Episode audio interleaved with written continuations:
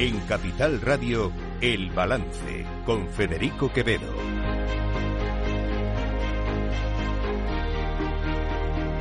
Señoras y señores, buenas noches. Bienvenidos este jueves 25 de enero de 2024. Son las 8, una hora menos en las Islas Canarias. Se escuchan la sintonía de Capital Radio. Les invito, como cada día, que nos acompañen desde ahora y hasta las 10 de la noche aquí en El Balance, donde les vamos a contar toda la actualidad de esta jornada. Eh, ayer, el presidente del Partido Popular, Alberto Núñez Feijóo, contaba, eh, explicaba que las comunidades autónomas del Partido Popular, las que están gobernadas por el Partido Popular, han tomado la decisión que no se va a poder aplicar probablemente hasta el año 2025 o 2026, pero han tomado la decisión de intentar en la medida de lo posible hacer una EBAU común, una selectividad común, antes se llamaba selectividad, ahora se llama EBAU, eh, que coincida más o menos en contenidos, aunque pueda haber algunas diferencias entre comunidades autónomas, y que coincida también en el tiempo y en la duración. Es decir, saben ustedes que hay comunidades autónomas donde la EBAU dura tres días, en otras dura dos, en, alguna incluso dura uno solo, pero que coincidan en el tiempo, en, en la duración y sobre todo en un porcentaje muy elevado en los contenidos. La propuesta es difícil de implementar, es cierto. Eh, depende de la voluntad de las propias comunidades autónomas. La tienen. El Partido Popular está intentando que Canarias, en la que se gobierna en coalición con Coalición Canaria, eh, se, también se sume a, este, a esta propuesta, a este proyecto. Y la intención, la intención es muy loable. es la de buscar la igualdad entre los estudiantes que van a acceder a la universidad en esas comunidades autónomas, entre otras cosas, por una razón que es eh, fácilmente comprensible, y es que cuando uno hace, por ejemplo, la EBAU en Madrid, con esa EBAU puede ir a estudiar a la comunidad valenciana. Y viceversa, uno hace la EBAU en la comunidad valenciana y puede venir con esa EBAU a estudiar a una universidad aquí en Madrid. Luego, parece de bastante sentido común que, las, que la BAU en prácticamente todo el territorio español tuviera un porcentaje lo más alto posible de, eh, de, implementación entre las distintas comunidades autónomas. Si estuviéramos en un país normal, si estuviéramos en un país normal, una propuesta de este tipo tendría que ser bien acogida o al menos, o al menos estudiada por quien ostenta la titularidad del Ministerio de Educación en, esto, en nuestro país. Pero como vivimos en Españita, y aquí todo es, todo se basa en la confrontación, en la polarización, en el, las propuestas del contrario son todas con perdón, perdóneme la expresión, pero es que es así, una mierda. Esto es, de esto es de lo que va la política en nuestro país ahora mismo.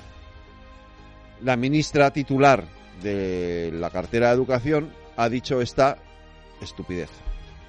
Creo que, que el señor Feijó planteó planteó esa propuesta de esta de, esta propuesta frívola carente de, fin de, de, un mínimo un mínimo debate bueno pues para generarse un foco concretamente el día que se celebraba el día de, la educación. Pero creo sinceramente que no se va a llevar a efecto. Lo creo porque porque es que eh, eh, no es posible. No respeta las competencias no no en definitiva es que no es una propuesta seria. Es una pena, de verdad. La propuesta es seria, sí se puede llevar a efecto, no, no, eh, no, interfieren las competencias de las distintas comunidades autónomas porque son ellas las que de voluntariamente se prestan a llegar a ese acuerdo. Luego, en el ámbito de sus competencias llegan a ese acuerdo, que es absurdo lo que dice la ministra.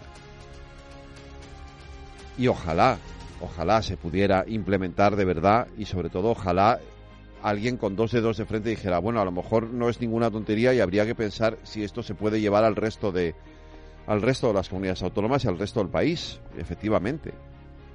Eso sería lo suyo.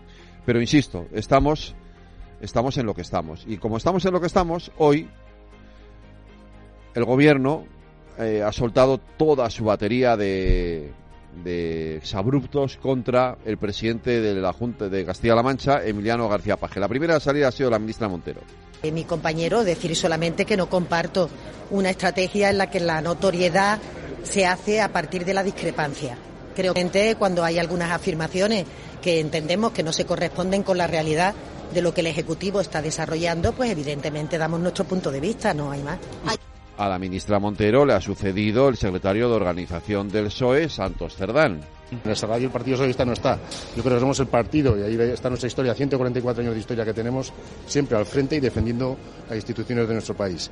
Todas, y defendiendo también la diferencia de poderes, el jurídico, el Poder Judicial y el Poder Legislativo. Mentira. Y lo de que están en el extrarradio, no, en el extrarradio no están, se lo han saltado directamente. El radio se lo han pasado. Esto de las líneas rojas, ya saben, que se van moviendo según... Claro, no, no, no es extraño que el único que haya salido hoy en defensa de Milano García Paje ha sido Alberto Núñez Feijóo. Y le parece muy mal criticar un poco a Sánchez.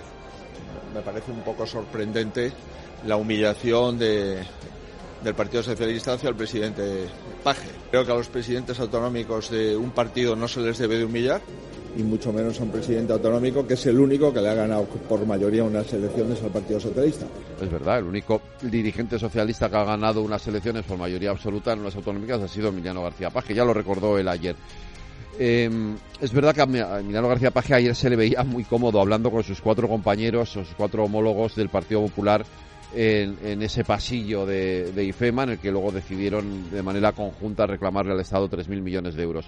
Em, fíjense esto no significa ni mucho menos que Emiliano García Paje ni se vaya, ni le vayan a expulsar del Partido Socialista. Dudo mucho que se atrevan a hacer algo semejante y mucho menos que él se vaya a pasar al Partido Popular. Simplemente lo único que quiere decir es que Emiliano García Paje dice, dice lo que hace unos meses decía su partido.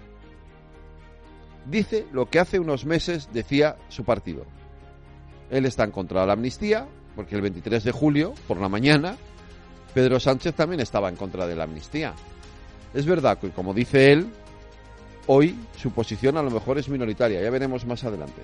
Pero que no hay ningún problema, de verdad, de verdad. En el PSOE que yo empecé a militar hace muchísimos años, se puede opinar, al final no pasa nada. Yo tengo una posición que es minoritaria, claramente minoritaria en el PSOE, pero respetable en todo caso, porque lo que hoy es minoritario a lo mejor el día de mañana no lo es. Miren, el problema del Partido Socialista es que tiene que explicar por qué pone una línea roja y al día siguiente se la salta. Tan simple como esto. Tiene que explicar por qué pone una línea roja, por qué el terrorismo es una línea roja y al día siguiente se salta esa línea roja. ¿Cómo es esto de que hay un terrorismo leve y otro grave? Esto no se explica de ninguna manera. No hay terroristas buenos ni malos. No hay, como les explicaba ayer, cuchipandis terroristas y terroristas eh, y terroristas malos. No, esto no existe. Tienen que aclarar el porqué de todo esto. Porque a los ojos de todo el mundo, el único porqué, el único porqué es salvarle, sálvase a la parte, a Carles Puigdemont. Lo explicaba mejor que yo Alberto Núñez de una línea roja no cambia de un día para otro. La verdad no es opinable. No hay terrorismo bueno y malo. Y el terrorismo es siempre moralmente inaceptable e imperdonable.